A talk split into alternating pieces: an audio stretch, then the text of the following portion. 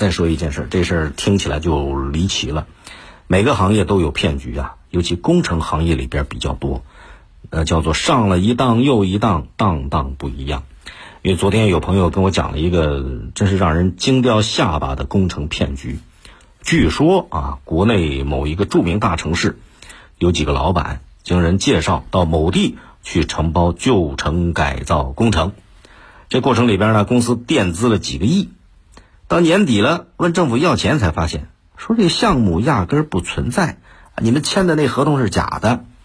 一直以来接触的所谓官员也是假的，这公司就被骗了。介绍人呢，以疏通关系等各种名目从公司拿走了几千万。现在这几个老板负债累累，欲哭无泪。但是当地近五十个小区被修葺一新，居民们非常满意。这个惊天骗骗局，据说是开始于二零二零年。一开始呢，是有人假扮成商人，用这个身份联系了大城市的三家工程建设公司，啊，介绍这些公司啊到我们这儿来承包老旧小区的改造工程，并且从中间要收取几千万元的中间费用。结果呢，这三家公司就来了。两年多的时间，近五十个小区的改造工程接近尾声了，可是这三家公司连一笔工程款都没有拿到。到年底了，得要钱呢。老板跟工人就到政府讨要工程款，这时候才发现，当地根本没有老旧小区改造项目，哪儿会有什么工程款呢？就发现自己被骗了。这对老板们来讲，那真是五雷轰顶啊！当初明明是和所谓的这个政府签订了老旧小区改造的工程合同啊，但事实就是牵线搭桥的商人是个骗子。跟公司接洽的政府官员也是假的，合同都是假的，啊，据说公安机关已经介入调查了。那据当地有社区居委会的负责人说了，说施工公司当时到小区来啊，说是给居民改造小区，啊，自称是来做好事的。然后社区居委会一琢磨，因为不是第一家小区，那他们在其他小区也干了不少工程，没出什么问题，就没有多想。工程呢也没有向有关部门去汇报，然后这事儿就造成那么个结果，太魔幻了，是不是？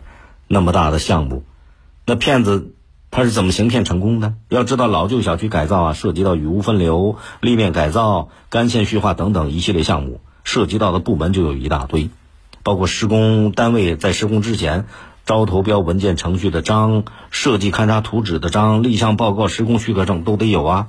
你就算伪造得了这各种章，施工前也得找设计院啊，施工过程当中技术问题也得找设计人员啊，那么多都能骗得过去吗？哎，那么浩大的一个改造工程，很多小区都参与其中，三年接近三年的时间，公司垫资了几个亿来承包，这事听起来太离奇了。假如说这个事儿是真的。骗子为什么能够行骗成功？可能性是微乎其微。如果说有可能，最大最大的可能，他可可能是用了那么个手段。就这骗子，他用什么招呢？一手托两家，一边冒充大款，去欺骗相关部门啊，说自己赚到钱了，想反哺社会，想学雷锋做好事儿啊，我免费给群众改造家园吧。另一边呢，再去骗承包商，哎，跟承包商说。政府这边有项目有资金，我有关系能帮你拿下来，但是你得给我提成啊。这中间运作的比较巧妙，这个路径就让骗子打开了。那当地相关部门有没有睁只眼闭只眼装糊涂呢？这个得看最后的调查结论。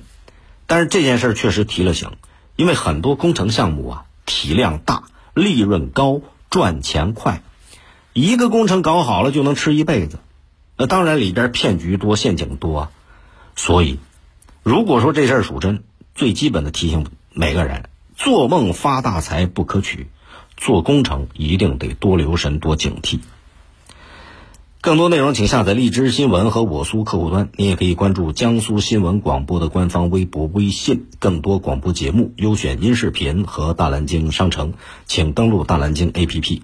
大林评论在大蓝鲸上推出了音频产品，每天更新，欢迎您搜索订阅收听，再会。